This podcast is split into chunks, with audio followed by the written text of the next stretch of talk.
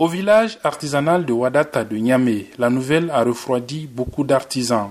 Ali Kilili est le président de leur coopérative. Je dirais que ce n'est pas vraiment une très bonne chose pour nous, qui sommes les acteurs bénéficiaires directs de ce, programme. Mais quand même, comme euh, on parle de la sauvegarde de notre patrie, ça fait partie vraiment des sacrifices que euh, nous sommes en train de, de faire pour que le Niger, le Niger puisse vraiment recouvrer son indépendance et son intégrité. Je dirais que c'est pas grave. En tout cas, moi, je pense que c'est pas grave. C'est pas aussi grave que ça. Ici, on réfléchit déjà à des alternatives.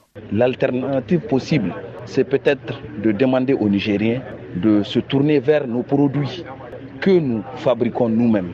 C'est-à-dire, c'est aussi une alternative.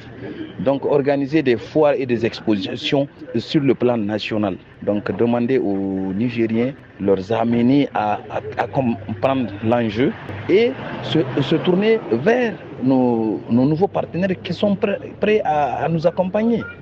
Parce que si les États-Unis aujourd'hui disent je, ne veux plus vous accorder des facilités, il y a certains pays qui sont là, qui sont prêts à nous accompagner.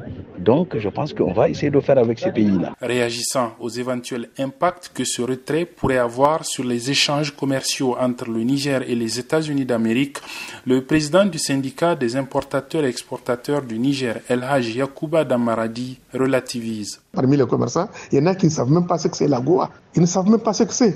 Hein, tout le temps que ça a pris.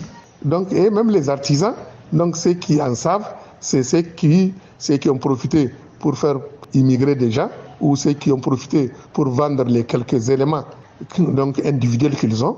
Et puis ça s'est limité à cela. C'est pour cela que aujourd'hui l'impact n'est pas très ressenti en réalité. Donc euh, à l'échelle, en tout cas nationale, à l'échelle de quelques individus, oui, mais à l'échelle nationale et sur l'échelle de notre économie, donc l'impact n'est pas réparti. Au Niger, les produits d'exportation de la filière cuir du secteur de l'habillement ou encore du secteur minier sont ceux qui bénéficient le plus des avantages de cette loi adoptée en l'an 2000 par le gouvernement américain pour soutenir l'économie des nations africaines en simplifiant leur accès au marché américain. Dès son adoption, le Niger figurait sur la liste des nations bénéficiaires. Il y a été suspendu en 2010 après un coup d'État et réintégré une année plus tard. Abdullah Razak Idrissa à Niamey pour VOA Afrique.